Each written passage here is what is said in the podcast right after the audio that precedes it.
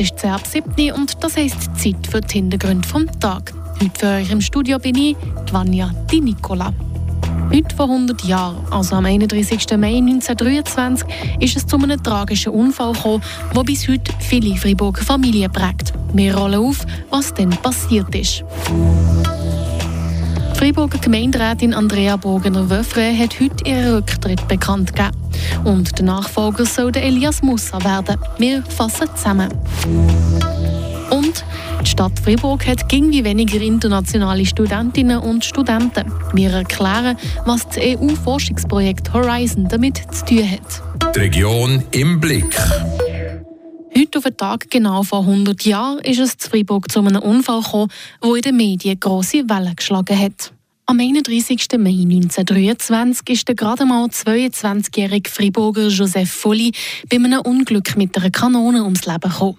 Jetzt, 100 Jahre später, hat der Christian Peritas, Historiker aus Leidenschaft und Besitzer vom Antiquitätenladen im Tiel, die Geschichte wieder aufgerollt und erklärt, was denn genau passiert ist. Es war am frühen Morgen von Fronleichnam und man hat Kanonen gezündet. Der junge Artillerist Josef Foy hat beim Stopfen der Kanone vermutlich einen Fehler gemacht. Und die Kanone ist noch bei der Vorbereitung für den nächsten Schuss losgegangen und hat ihn auf dem Kanonenwischer aufgespießt. Er ist noch vor Ort verstorben. Der Tod vom jungen Volli bei der traditionellen Kanonensalve von Leichnam war dann in allen Zeitungen. Gewesen. Und das sogar über die Kantonsgrenzen raus. Es war ein tragisches Ereignis, das die friburgische Bevölkerung geprägt hat. Bei der Recherche zu diesem Ereignis habe ich vier Friburger Lokalzeitungen und 17 Zeitungen aus der ganzen Schweiz gefunden, die dann darüber berichtet haben. Sogar eine italienischsprachige Zeitung aus dem Bündnerland hat darüber berichtet. Der genaue Grund, wie es zu dem Kanonenunfall hat kommen konnte, ist bis heute aber nicht vollständig geklärt. Der Charles Folli, ein Grossneffe von Joseph Folli, erklärt, wo denn zumal ein Fehler könnte passiert sein Das war sein erster Einsatz, wo sie relativ flink müssen gehen weil sie drei Schüsse hintereinander müssen geben mit zwei Kanonen. Und das ist der wahrscheinliche Grund des zweiter ist, dass der Schießoffizier das Zündloch nicht zugegeben hat mit dem Daumen. Das sind so die Sachen, die man vermutet, die dazu geführt haben. Von dem Unfall übrig ist heute nur noch ein Stück vom sogenannten Kanonenwischer, also der gut zwei Meter lange Stab, der zum Stopfen und Putzen der Kanonen gebraucht worden ist. Und natürlich ganz viele Erinnerungen von Familienangehörigen. Auch beim Charles Folli gehört das Ereignis zu der Familiengeschichte vor allem in der Zeit oder am Herrgotttag selber ist das natürlich präsent gewesen. Da hat äh, die Eltern, Onkel, Tante hat, äh, davon geredet und nach der Prozession zu Freiburg hat es einfach geheißen, auf Kanone und dann hat man ein Foto gemacht. Und man hat uns auch gesehen, das ist eben die Kanone, mit der der Unfall passiert ist. Die Tradition der Kanonenschüsse von Leichnam, die gibt es auch heute noch. Das aber nicht mehr mit der gleichen Kanone wie 1923, erklärt Christian Peritas. Après l'accident, on a arrêté de tirer avec ces, ces anciens canons. Nach dem Unfall hat man nicht mehr mit diesen alten Kanonen geschossen. Ab 1924 hat man diese Kanonen gar nicht mehr gebraucht. Und heute gibt es so viele Sicherheitsvorschriften, dass es nicht mehr so einen solchen Unfall sollte geben. Un tel accident n'arrivera plus und devrait plus arriver. Die ursprünglichen Kanonen aus dieser Zeit werden aber jedes Jahr auf Leichnam vor dem Rathaus in Freiburg ausgestellt. Nach sieben Jahren im Gemeinderat der Stadt Freiburg hat Andrea Bogener-Wöffre genug. Die Sozialdemokratin hat auf den 15. Juli ihre Demission eingereicht. Wieso Andrea Bogener-Wöffre gerade mit in der Legislatur zurücktritt und wie ihre Nachfolger Elias Mussas sie ersetzen will, weiss Ivan Skrake. Sie hat den Tag über längere Zeit vorbereitet und sei darum froh, hat sie jetzt endlich den Rücktritt können kommunizieren sagt Andrea Burgener-Wöffre gegenüber Radio FR. Trotz laufender Legislatur 21 bis 26 sei jetzt der richtige Zeitpunkt zum Adieu sagen. Auch die noch offenen Dossiers würden den Rücktritt erlauben. Also ein paar von diesen ähm, Umschlägen oder von diesen Mäppli sind kleine Mäppli, die schnell erledigt sind.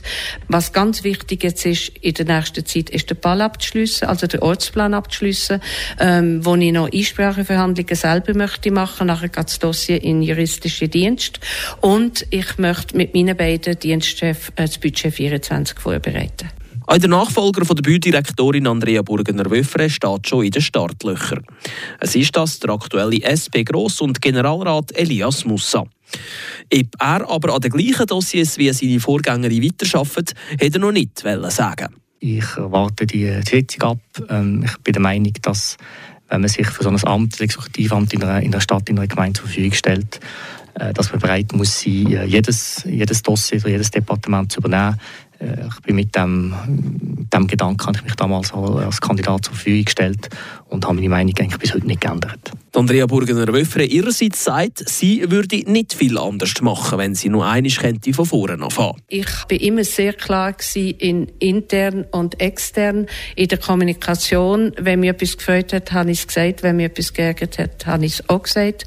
Und von daher habe ich habe zum Teil politisch ein paar, ähm, ein paar Dossier nicht so durchgebracht, wie ich es hätte wollen. Aber das gehört zum politischen Geschäft und das muss man können aushalten. Also ein Projekt, das nicht funktioniert hat, ist die geplante Fusion Grossfreiburg Also ich habe mich ja wirklich sehr engagiert ähm, für die Fusion, weil ich wirklich an die Fusion glaube und ich glaube immer noch daran. Ähm, die wird auch irgendwann kommen. Die Frage ist jetzt, wann.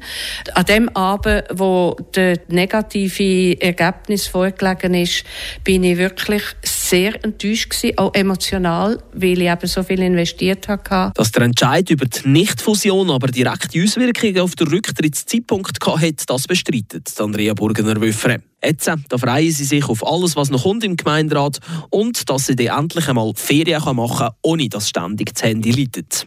Genau andersrum verhalten sie sich beim Elias Mussa.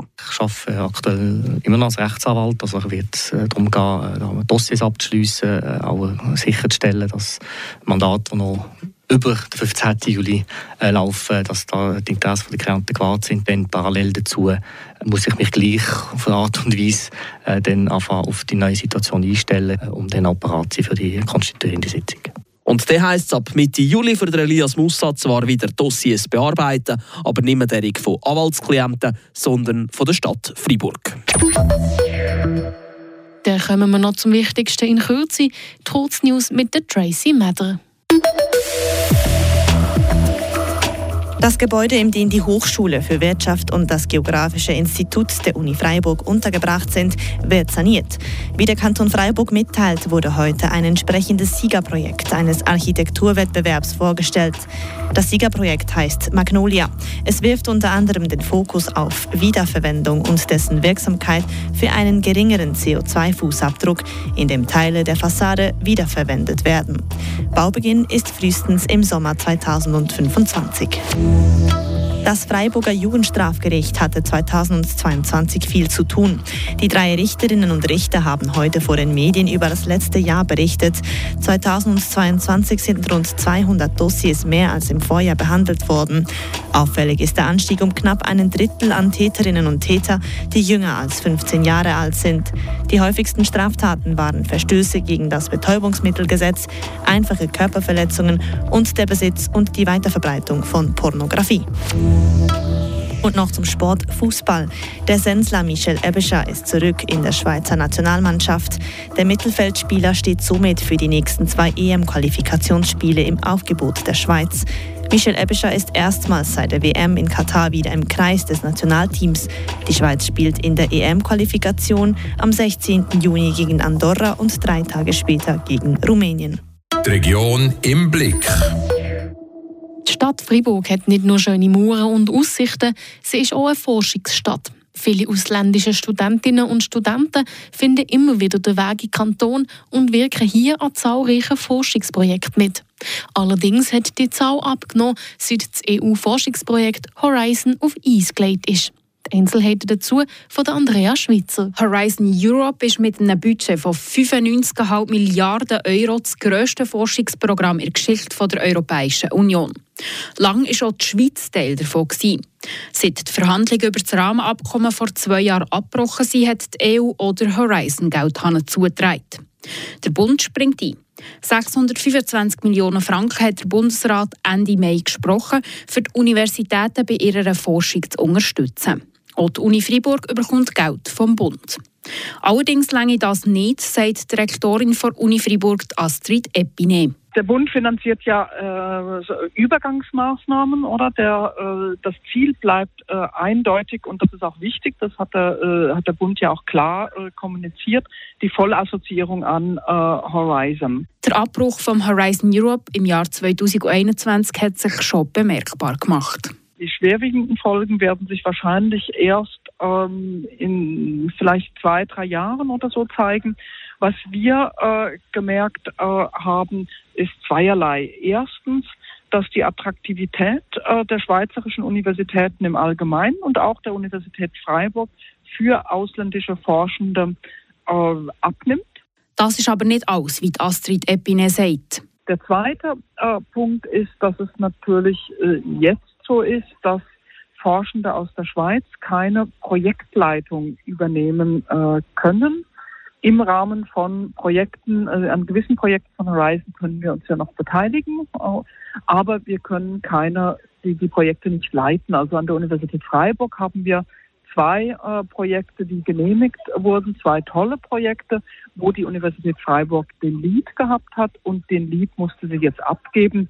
Der Zustupf vom Bund hilft zwar finanziell, allerdings ändert das nichts daran, dass der Forschungsstandort Freiburg und die Schweiz weniger attraktiv ist. Auf lange Zeit gesehen gibt es für die Astrid Epine nur eine Lösung für das Horizon-Problem. Wir hoffen natürlich auf eine schnelle Vollassoziierung, was dann auch bedeutet, dass die Verhandlungen äh, über die über ein institutionelles äh, Abkommen oder mehrere institutionelle äh, Abkommen, je nachdem, mit der Europäischen äh, Union jetzt bald einmal beginnen äh, sollten. Wir hoffen sehr, dass hier äh, bald Fortschritte zu verzeichnen sind.